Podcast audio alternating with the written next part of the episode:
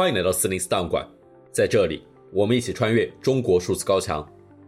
今天，我们来关注最近发生在河南郑州规模罕见的大规模民众抗议活动。一，河南当局暴力镇压维权储户。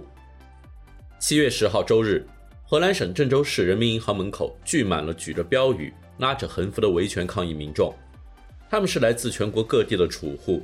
在长达数月的河南村镇银行资金危机中，他们的存款遭到冻结，更有人因为追讨存款而被当局赋予红色健康码，从而无法出行。中国社交媒体上广传，此次银行资金危机波及到了四十万储户，共计四百亿存款。不过，这一数字并未经过官方或主流媒体证实。据报道，现场抗议人数或有一千或三千人。其规模在近年社会严控下的中国极为罕见。有网传视频显示，清晨五点过，戴着口罩、遮阳帽的储户们就聚集在人民银行门口的台阶上，他们手中的横幅写着“河南银行还我们的合法存款，老百姓的保命存款”，反对河南政府腐败暴力。四十万储户在河南破灭了中国梦，没有存款就没有人权，反对河南政府压迫。我们要公正，要法治，以及我站在你面前是我这辈子最大的侮辱，请原谅我给祖国母亲丢脸了。一些标语是用英文写的，许多人手中挥舞着五星红旗，或戴着带有国旗图案的口罩，还有人在银行门口的两根柱子上贴上了毛泽东的画像。我们来听一听来自现场的抗议民众的声音。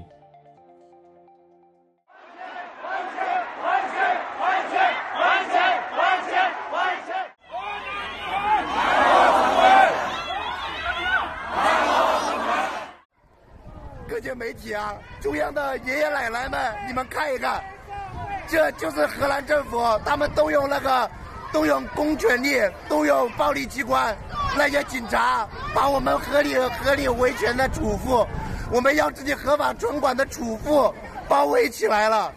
他们还有黑衣狗、白衣狗，这些人的话就是辅警，就是他们养的豢养的黑社会。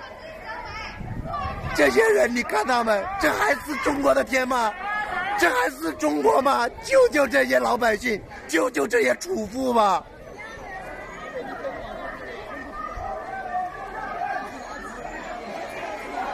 这些还有他们的指挥机关，这些人呢，看到没？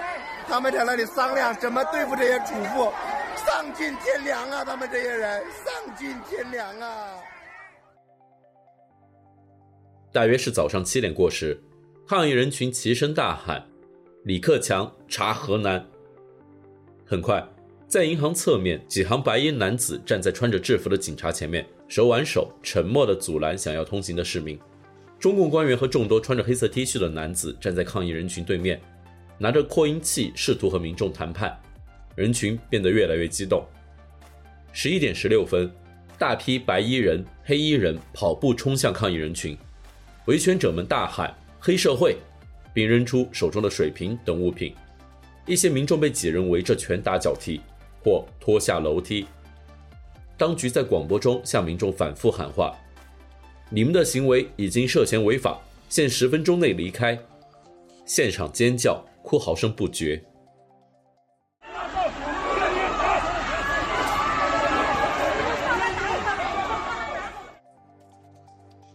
抗议的民众们，包括多名伤者，很快被强行赶上大巴车。从网传视频中可以看到，每辆车上都有数名警察。来，我们车上有一个储户被他们打的人已经快不行了，他们不给就医，不给就医啊！我的眼睛被这个河南的黑社会打成这样了，然后外围都是警察，被警察拖到了这个大巴车上。哎呀！哎呀，成这样了，很疼，眼球里面有点疼。这一个伤者头部头疼，头疼，头是被人踩了，狠狠的踩上去的，被人踩了。我们现在要求赶紧上医院，他们现在就是就是不不理睬我们，车子一直往前开。根据美联社报道，抗议者随后被送往不同的地点，并被迫签署保证书，保证不再聚集。有网传视频显示，当日下午，一辆洒水车来到空无一人的人民银行门口清理现场。同时，大量维权视频及图片在微博、视频号、朋友圈等平台上被删，媒体也对此事件噤声，在墙内看不到任何维权相关报道。目前，微博已将河南人民银行门前数千储户被打，河南省郑州市人民银行打人。河南人民银行门口数千名储户被白衣人殴打，郑州七幺零事件等多个话题屏蔽，人为压低事件热度。二，从河南村镇银行暴雷事件到虽远必诛，其中“诛”字是意思为红色的“诛”。这已经不是河南村镇银行资金危机第一次引发舆论轰动了，自今年四月起。河南省的禹州新民生村镇银行、上蔡惠民村镇银行、浙城黄淮村镇银行、开封新东方村镇银行以及安徽两家村镇银行，先后以系统维护为由，关闭线上取款通道，引起大面积投诉和线上线下挤兑情况。尽管这几家小银行乍听名不见经传，但是由于他们提供比四大银行更高的利率，早已打着存款产品的旗号，借着互联网平台走向全国。一份军政智达公司发布的报告称，四家村行在各大互联网平台的存续互联网存款规模上百亿，涉及客户近百万人。注：军政智达与四家村镇银行同受河南新财富集团掌控。辛辛苦苦存的钱不翼而飞，不少家庭自此陷入绝境。作者陈龙在微信公众号文章《取不出钱的六十天》，有人失明，有人痛哭。有人放弃了病危的母亲中写道：“浙江温州商人叶峰白手起家，在村镇银行存了近四千万，钱取不出来。这个中年男人躺在地上哭泣。单亲母亲李宁辛苦攒下的二十四万不翼而飞，母亲转给他捡瓶子和纸壳子的一百元，让他补补。另一位来自安徽宿州的单亲母亲徐丽萍，供女儿读完大学后，在母亲的尿毒症治疗中却取不出钱来。”从五月起，许多民众聚集在郑州银保监局门口抗议。当时，官方代表给民众发定心丸，只要款项合法合规存入，都将受到法律的保护。然而，这些保证从未兑现。此后，越来越多的异地储户尝试前往河南当地取款信放。然而，一些人尽管来自低风险地区，一旦进入河南后，本为正常状态的健康码绿码却转变为红码，背负红码的民众不能乘坐公共交通，也不能进入任何公共场合。有匿名网友点评储户被红码事件说：“你欠银行钱，你是老赖；银行欠你钱，你是红码老赖。”六月，河南省许昌市公安局发通报称，当地公安从四月起就开始调查已经卷款逃往美国。涉嫌利用村镇银行实施系列严重犯罪的河南新财富集团实际控制人吕某，在七月十日再次爆发储户大规模抗议后，河南警方再发声明，点出嫌疑人的全名吕毅，并称公安机关已经又抓获一批犯罪嫌疑人，又依法查封、扣押、冻结一批涉案资金资产，案件侦办工作正有序推进。七月十一日。河南银保监局、河南省地方金融监管局发公告称，将在四天后开始对单家机构单人合并金额五万元以下的客户进行垫付。评论人士们纷纷对公告中模糊的用词提出质疑，例如，政府对先行垫付群体的定义并不是储户，对这部分资金的定义也不是存款，而是账外业务客户本金。也有人认为，先行垫付一部分储户是分化抗议人群的一种手段。先以最小代价实施分化瓦解，剩下大额客户组合铁拳搞定。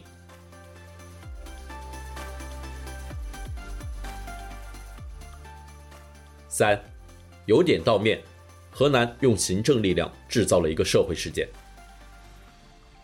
从四月个别储户无法取款，到七月上千储户和警察对峙，河南村镇银行储户的维权道路越走越难，事态愈演愈烈。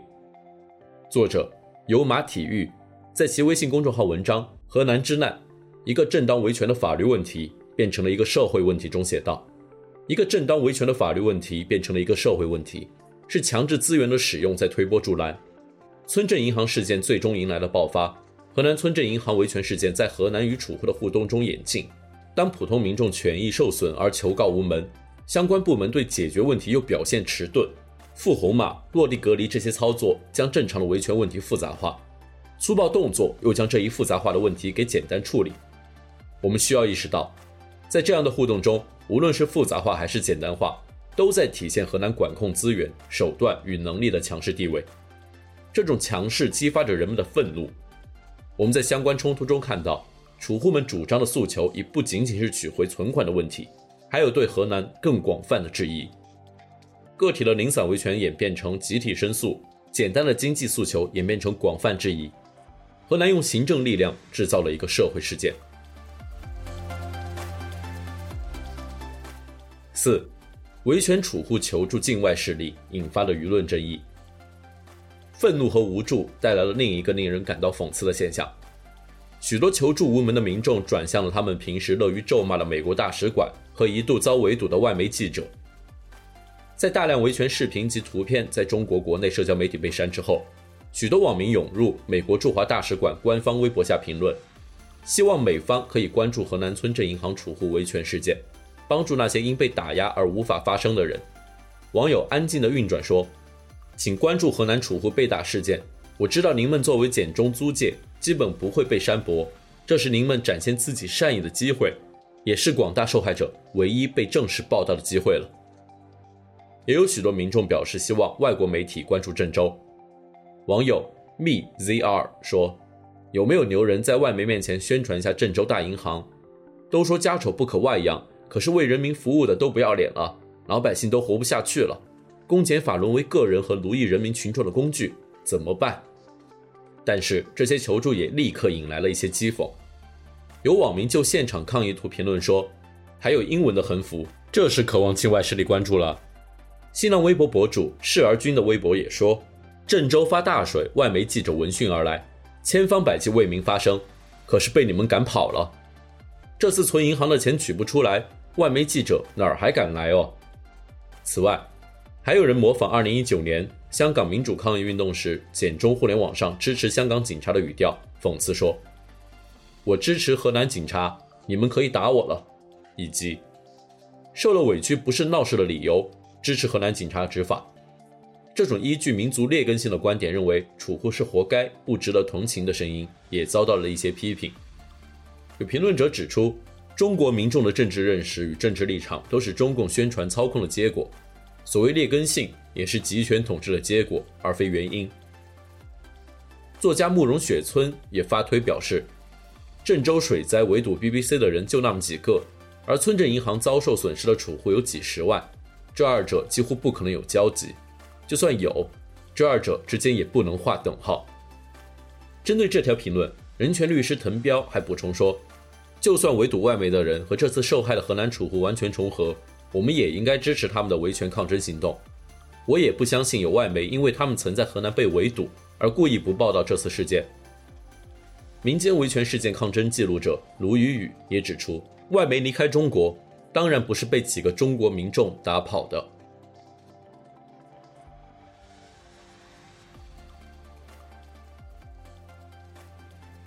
中国数字时代 （CDT） 致力于记录和传播中文互联网上被审查的信息，以及人们与审查对抗的努力。欢迎大家通过电报 Telegram 平台向我们投稿，为记录和对抗中国网络审查做出你的贡献。投稿地址请见本期播客的文字简介。阅读更多内容，请访问我们的网站 cdt.media。